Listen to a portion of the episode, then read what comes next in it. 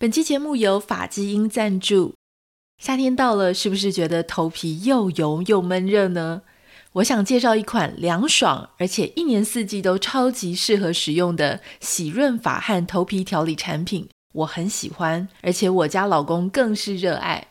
发基因原本是沙龙路线的头皮保养品牌，现在官网也都可以买得到喽。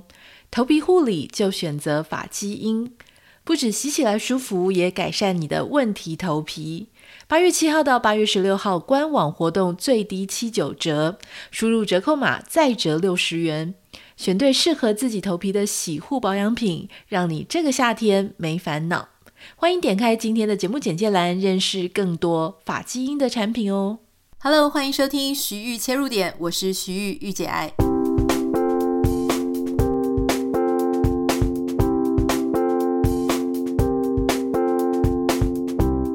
欢迎收听今天的节目。今天时间稍微有一点点晚上传哦，原因是因为我刚刚经历了一个惨不忍睹的考试。好，大家知道我之前有申请这边的研究所嘛？那因为身份转换不及的关系，所以虽然申请到了一个很不错的学校的硕士班、硕士学程，我想要念第二个。但是就是因为身份转换不及的关系，然后中间有一堆复杂、曲折离奇的各种事件，所以导致最后也要放弃奖学金，也没有去念。那我就一直在想说，那接下来身份应该逐渐的，然后就是应该已经比较没有问题了。那我应该可以再次，是不是要再申请？好，大家都觉得说你都这个年纪了，居然还在搞这种学生时期的事情，没错。这就是搬到异乡来啊！我觉得很多人他都会有一些很想要做的事情啊，或是一直呃绕来绕去，都在同样的关卡里面。我现在确实就是在这个情形，也不会演了哈，所以我又要再考一次大家就是很烦的那个托福。不过这个托福呢，嗯，我我觉得当然对呃英文程度本来就很不错的人来说，他其实仍然是要准备的，因为。在我考这么多次的经验，我发现，我不是说考托福很多次了，就是我也考 IELTS，也考一些其他的考试，还有人生经验。我发现很多时候考英文的那个考试，它虽然能够反映你部分的程度，可是我觉得有一大块，也就是我们在台湾的时候非常厉害，就是在练解题。因为有时候它可能不是你平常在生活当中。或是在人际交往当中会用的英文，他有时候是故意有陷阱啊，然后考你有没有注意啊，考你能不能够很有分析能力啊。所以我觉得考试是一回事，日常的应用是一回事。但我这个人有一个非常糟糕的习惯，我不知道跟大家有没有一样，就是我是一个每次第一次去考试啊，或者第一次去比赛啊，或第一次做什么事情的时候。我都是属于那种不是很喜欢花太多时间去准备或练习的人。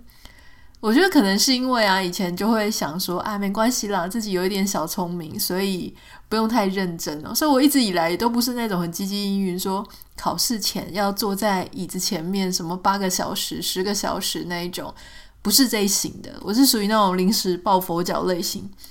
所以我记得两年多前我考。一次那一次托福的时候，我也是裸考的状态，然后那个时候考的成绩还可以啊，就是还可以上一个不错的硕士班，而且也不用去什么补修英文。然后这一次我就信心满满，我想说啊，在美国又多住了两年，殊不知结果多住了两年好像也没什么帮忙。然后我刚刚一看那个托福，因为托福你一考完，他的那个 reading 成绩、listening 成绩就会先告诉你，然后就嗯。比两年前还要差，我就心情很差。心情很差的时候呢，电脑就也是有各种状况，就是原本的麦克风啊就连不上啊，等等诸如此类的不顺。所以今天开始就稍微晚了一点。好，但是我们抛开这个不如意的心情。好，或者是说不顺的心情，仍然要继续完成眼前的事情嘛。小时候可能你当学生的时候，如果考个成绩不好啊，觉得天天崩地裂。可是已经到这个年纪了，你就发现啊，人生不如意真是十之八九。你要赶快学习，把这些不如意的事情放下，move on 到下一件你该专注去做的事情。这样子你才不会一件事情影响后面一百件事情。这个是我觉得我们在成长过程当中一定要去学习，怎么样去管理你不舒服的情绪。当然，我现在讲的很容易啦，但我刚刚看到，嗯，怎么居然比两年前考的那个成绩还差的时候，我一方面是很懊恼，想说，哎，我真是真是一个乐观的傻子，就是每次都喜欢用裸考的方式啊。所谓裸考，就是真的没什么在准备，就大家就是不是都会还做什么模拟考题嘛？我都把正式考试当成我的模考。这个当然也是怪不得别人，可是我就真的好不喜欢努力准备考试哦。好，那就是我当然也是有抒发一下，比方说我就吃了一个泡面啊。最近不是在想要做什么 low carbs 低碳水，然后我就让自己吃了一些碳水，感觉是有点泄愤了哈。不过今天还是很开心啦，要跟大家分享，就是说我们即将在这个月底迎接我们徐玉切入点的第五百集。第五百集，我就在我的现实动态啊上面，就 Instagram 上面问大家说，五百集有没有什么样嗯觉得有趣的企划，大家可以提供给我。我非常感谢大家在上面就是纷纷的提供我说，可以开放 Q&A 啊，可以跟徐老公就我们家 Kevin 一起上节目啊，或是说可以分享一路上走来的心得啊。其实我觉得多多少少，我好像之前不断的在各个节目、各个集数里面都已经分享过，说我如何从呃之前走到现在，以及美国的各种生活。我觉得大家给我的建议都蛮有趣、蛮好的，但是其实好像也就是我平常在节目当中有分享的事情啊。所以我在苦思，想说要怎么样让五百集做得更加有意义一点呢？我想到了，就是。平常大家都是在听我的声音，对不对？我想要在第五百集的时候听听你的声音。我说的“听听你的声音”是就是字面上那个“听听你的声音”。如果大家要跟我分享的话，请你录下你的声音。好，我要邀请，我要邀请大家，我会给大家一个，就是可能应该是协作空间了，就是上传云端的那个网址，一个资料夹。我要邀请大家录下你的声音，一分钟。那讲什么呢？因为其实做了五百集，我其实很好奇大家，呃，平常是怎么样在收听我们节目，以及一开始是为什么会接触到这个节目。所以我们就说好了哈，如果你愿意，请你录下你的声音。手机里面不是都有录音的功能吗？哈，就是这样子去把它录下来。录下来之后要分享。几个方向，第一个方向就是说，你是什么样的机会下听到了徐玉切入点这个节目？第二个方向是，那我们这个节目通常你是在做什么事情的时候会收听我们节目？就是它陪伴你的时段跟时间点。第三点呢，就是说你有没有什么特别想要跟我们说的话，跟听众分享的话，会跟我分享的话，或是如果你有简单的问题啊，可以在这里就提出你的 Q&A。比较不是要跟大家搜集复杂的人生难题的发问啊，不是，就说如果你对我有什么好奇呀、你对节目有什么疑问啊，简单的啊，我们这一次先收集简单的 Q&A，所以这样子的分享，请你浓缩成一分钟啊，因为我们可能不止呃一位听众，我们可能要放好几位听众，所以大家一人一分钟以内啊，所以你可能要先列点啊，自己练习讲顺一点啊，然后把它录下来。然后可以跟我们分享，那当然不要忘记介绍说你是哪里的谁。啊，比方说我是呃布里斯本的小毛，或者我是台北的哈哈什么的，就是记得先讲一下你是谁，你在哪里，然后刚刚我们分享这几个重点，我会在节目简介栏上面提供大家一个云端的网址，那你录好之后呢，就请你把你的录音档放到这个云端上面。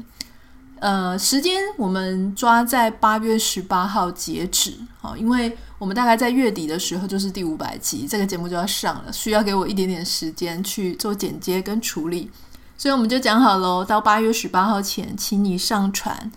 你的声音，好，来谈谈你是什么机会下收听的，我们这个节目在哪一个一天当中哪个时段在陪伴你，陪伴你做什么事情。然后你有没有想要跟我们说的话啊？或是你有没有简单的问题想要提问？请在一分钟之内说完。好，今天呢，其实要跟大家分享的是，我前几天去看了一部电影嘛，就是《Mission Impossible》不可能的任务。阿汤哥真的蛮厉害的耶，就是 他都已经是个大叔了哈，还是非常非常的卖力。这个电影其实也是蛮精彩的，蛮不错看的啊。那我有提到说，美国这边呢有一种叫做 Screen X 的一种新的电影呈现方式，它就是在电影院里面，它会是一个大的厅。那这个 Screen X 呢，它就是三面的墙。都会有荧幕，呃，应该是说都会有投影了。哈。正前方的当然是荧幕，那左右两边的呢是以投影的方式。它会有什么效果？它的效果就是以前你在看电影的时候，不管你是大荧幕啊，多大的荧幕，IMAX 或怎么样，它基本上在你的正前方嘛。哈，那当然那个边框 就会越大的话，你就会看起来越刺激。那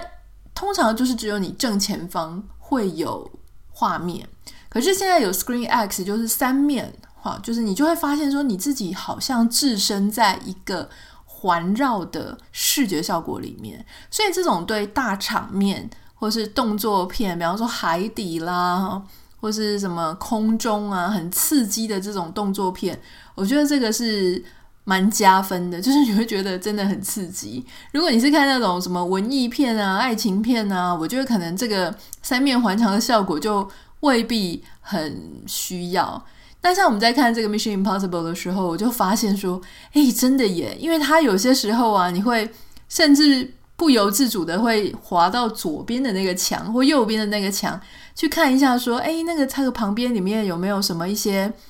呃，有没有一些人啊，或者有些有些会一些其他的人事物出现，所以这种感觉就是会觉得你好像真的置身在电影里面。我觉得我不太知道台湾现在有没有 Screen X，大家可以跟我分享一下。但是我上网 Google 的时候，我看到二零二二年有人就问过这个问题，说台湾有没有电影院里面有 Screen X 三面环墙的效果？二零二二年的答案是还没有，那不太知道今年有没有哈。我觉得现在电影院也是蛮辛苦的啦，所以不太知道他们有没有投资这么特别的硬体在上面了。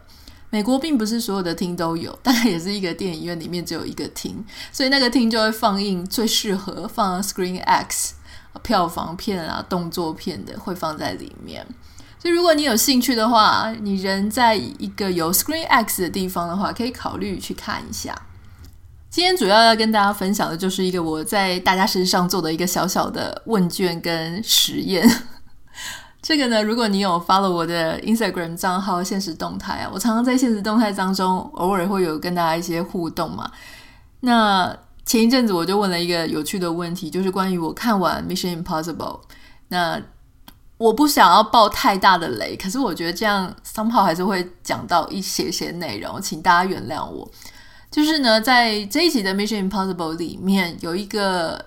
女主角哈，就是阿汤哥之前爱的对象，发生了一点事情，我尽量讲的含糊一点。然后又出现了另外一个女生，阿汤哥有一点唯暧昧啦哈。关于这一点唯暧昧，我跟工程师我老公，我们两个有非常不同的见解。我一看就觉得那个女的即将要跟阿汤哥在一起了，但我先生就说没有，他们只是同伴，只是伙伴，没有暧昧关系。我说 no，女生的直觉就是他们有暧昧，不然为什么阿汤哥就是拼死拼活都要救他？然后我先生就说他是同伴伙伴的情谊，因为他有跟他保证永远不会丢下他。我说 no，女生的直觉就是不一样，他就是就是爱他啦，就是只是在铺陈，不好意思讲得太明白，但就是暧昧。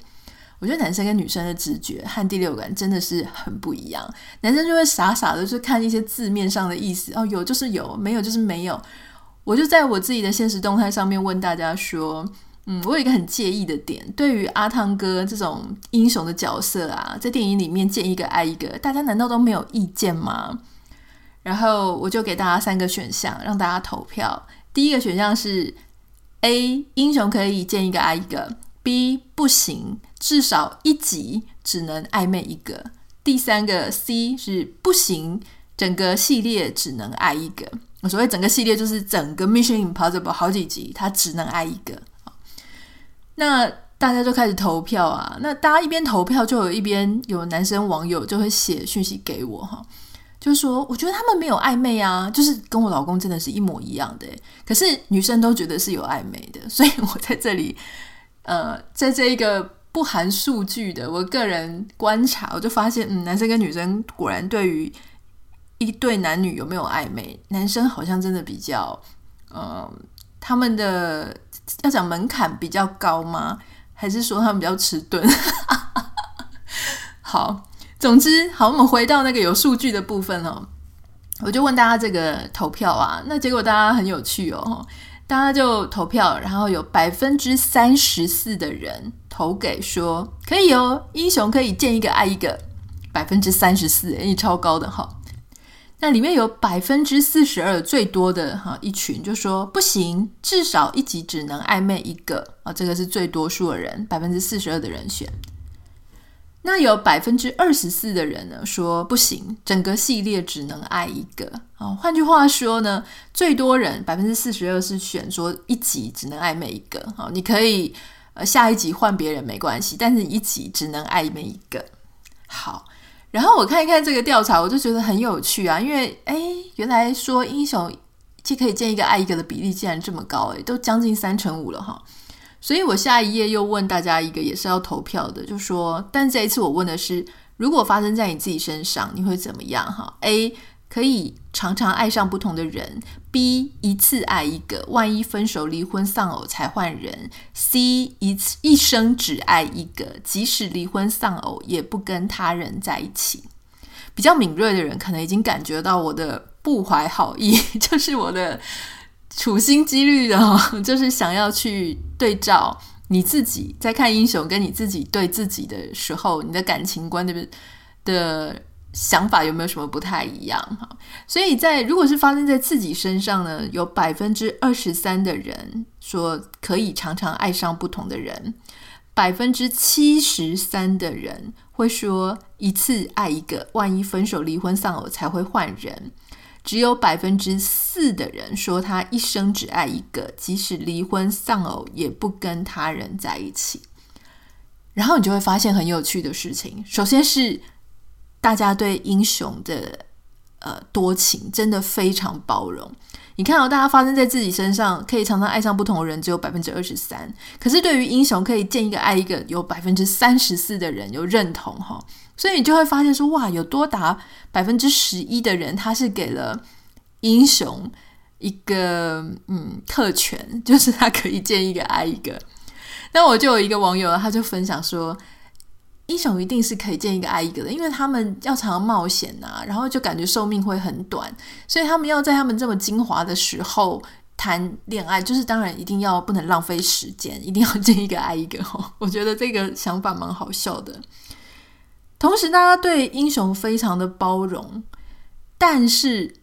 也非常的严格。怎么说呢？虽然我们刚刚讲说有更多的人觉得英雄可以见一个爱一个，可是不要忘记有，同时有百分之二十四的人认为英雄整个系列，整个系列哦，然后他如果好多部电影，就是整个系列都只能爱一个人，也就是说他一生只能爱一个人啊。有百分之二十四的人有这样的期待。可是换到自己身上的时候呢，只有百分之四的人觉得自己做得到这样。换句话说，有百分之二十的人认为英雄的感情观，他应该要比我们的更加贞洁啊，更加的 可以拿到贞洁牌坊的那种感觉了哈，就是希望他能够感情专一，一生只爱一个人。哇，所以他同时对英雄的恋爱是既包容。可是有一部分的人也给他更严苛的一个期待。不过我觉得蛮有趣的，就是说，呃，大部分的人其实还是支持说一次爱一个。好，万一是分手啊、离婚啊、丧偶的时候才会换人。如果是发生在自己身上啊，大概是有百分之七十三的人认为这样是比较像是一个常态啊。哈。那英雄的话，就会你大家看到三个选项，分别是四十二、三十四、二十四，所以它其实是相对我们自己真实生活当中的感情观。在英雄的感情观，大家好像意见比较分歧，而且分歧的时候呢，诶，每一种想法好像都有一些人支持。我觉得这一点蛮有趣的哈，就说你也可以想一想，如果你没有参与投票的话，你可以想一想说，如果是你自己，你自己会比较支持哪一个？我是觉得，如果是英雄的话，我是认为说一集爱一个好像会比较刚好，而且最好有那种还可以连续的。比方说，这个女主角她可能出现两次，但是因为什么原因啊，不得已啊死掉啦，所以下一次她会遇到别人，这样我会觉得作为一个观众，我不会觉得这个英雄好像三天两头都在换人，就他的爱情好廉价哦。但是如果是自己，呃。自己你就会知道有很多理由，你会不得已的啊，或是不开心的啊，或者说真的很不合啊，所以就就对自己会比较宽容一点。好，我觉得这个 这个感情观的一个讨论是蛮有趣的，不知道你听完是不是也觉得蛮可爱的呢？好，如果你对这一集有任何想法，想要跟我讨论，欢迎私讯到我的 Instagram 账号 Anita 点 Writer A N I T A 点 W R I T E R。也要请大家就是不要忘记，我们刚刚在节目一开头讲的就是我们要征求，我想要听听大家的声音哈，征求大家的录音档。那麻烦大家可以啊，如果你不知道怎么样录音，那你录影也可以，好，但是要请你一样帮我上传到这个我们的云端，但我会把这个连接放在我们的节目简介栏里面。那不要忘记了，要在八月十八号前上传。非常感谢大家的收听，请大家帮我们在这个 Spotify 上面，还有 Apple Podcast 上面按下五颗星，分享我们节目给你的好朋友。不一定要分享这一集啦，就分享你觉得你的朋友会需要的集数，或者你自己听了很有感的集数。非常谢谢你，我们明天见，拜拜。